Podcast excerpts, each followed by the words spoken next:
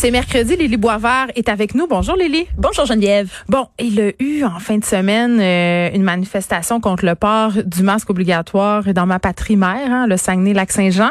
Il y en a une autre à Québec. On en avait déjà eu une à Montréal au début du mois. Et parallèlement à ça, on a eu la semaine dernière un débat sur le port obligatoire du casque de vélo. Euh, ça a été relancé parce que, bon, il y a un petit garçon qui est mort à Repentigny. Euh, il s'est fait frapper par une voiture en allant à la bibliothèque. Et Lily, ces deux débats euh, ont soulevé chez toi un dilemme. Oui, euh, parce que en, en regardant l'actualité des dernières semaines, j'ai réalisé que j'étais vraiment pour le port du masque, tout en étant vraiment? Contre le port du casque. Pour vrai, t'es contre le port du casque en vélo? Pourquoi? Absolument. Contre l'obligation du port du casque à vélo. Je pense que ça devrait être une liberté individuelle. Mais pour le masque, quand le gouvernement a annoncé cette règle-là, cette obligation-là, j'étais d'accord. Puis je me suis dit, ben oui, euh, faisons-le, ça fait du sens.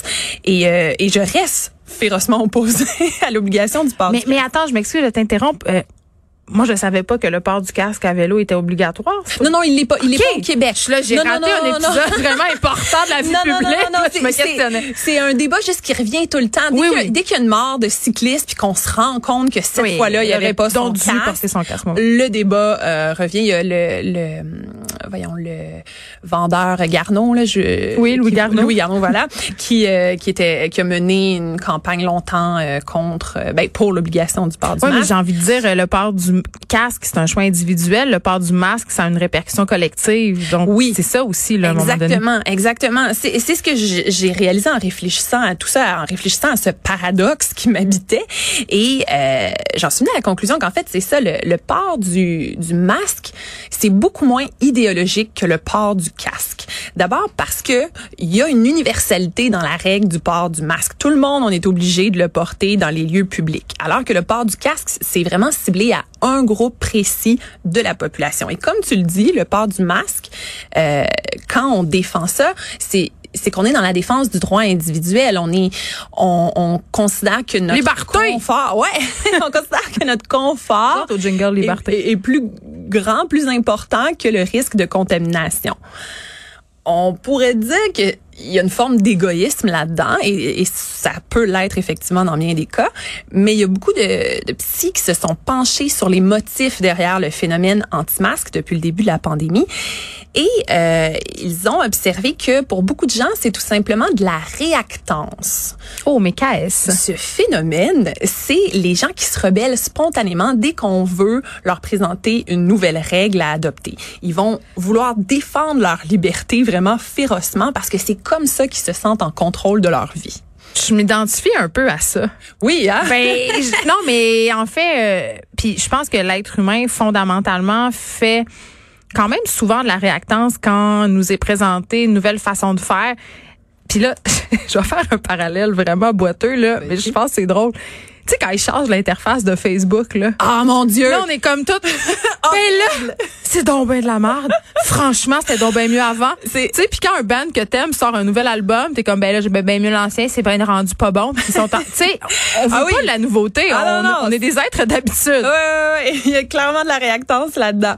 Mais il y a le phénomène inverse qui existe aussi chez beaucoup de pro-masques. C'est-à-dire qu'il y a des gens que, en s'identifiant à l'autorité, au gouvernement et à la science, c'est ça qui les fait sentir en contrôle. Le fait d'être du même côté que les puissants en temps de pandémie. Les, le syndrome du bon élève, c'est quoi? Oui, c'est un peu ça, exactement.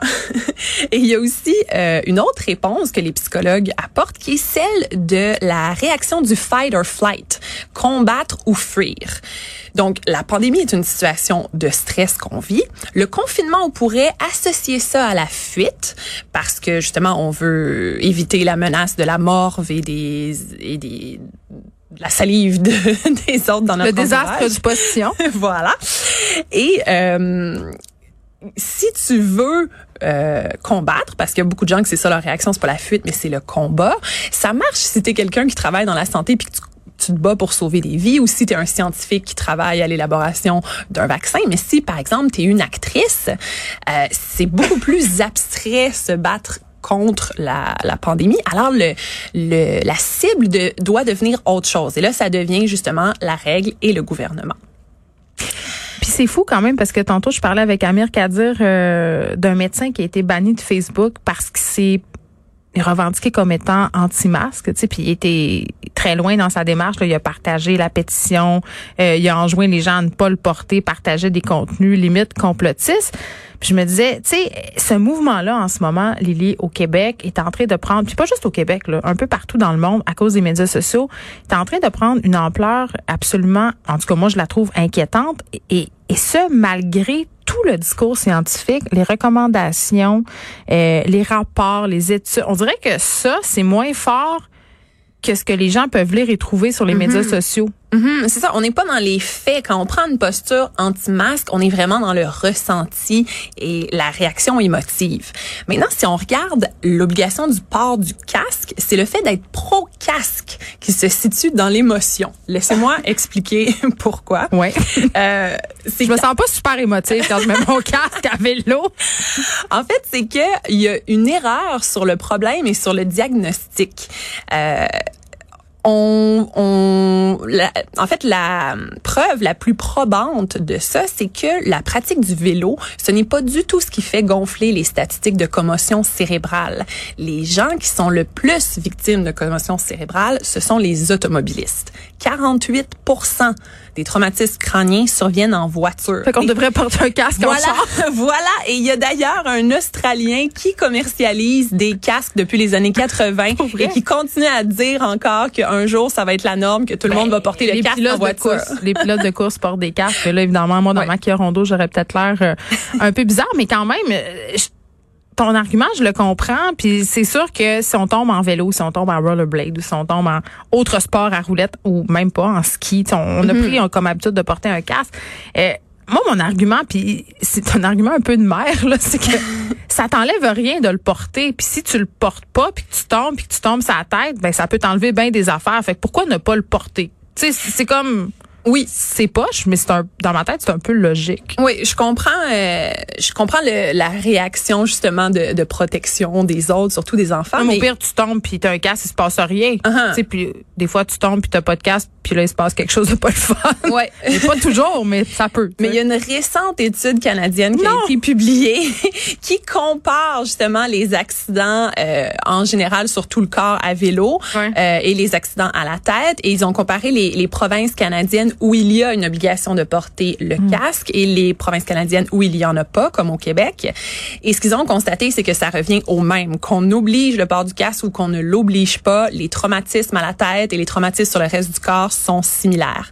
Et d'ailleurs, euh, il y a des pays dans le monde, comme les Pays-Bas, où les cyclistes sont les plus nombreux et c'est là où il y a le moins d'accidents de cyclisme. Ben, en même de- temps, leurs villes sont tellement conçues pour le vélo, ça m'étonne pas du tout. C'est ça. Tu sais, puis j'aurais envie de te dire, tu sais, s'il y a plus d'accidents euh, de commotion cérébrale en auto, c'est peut-être parce que si on circule plus abondamment en auto qu'en vélo. Oui, oui, tout à fait. Mais on peut répondre à ça que si ce qu'on veut vraiment, c'est la sécurité des gens, la sécurité du public, ce sont les automobilistes qu'on devrait forcer à porter un casque.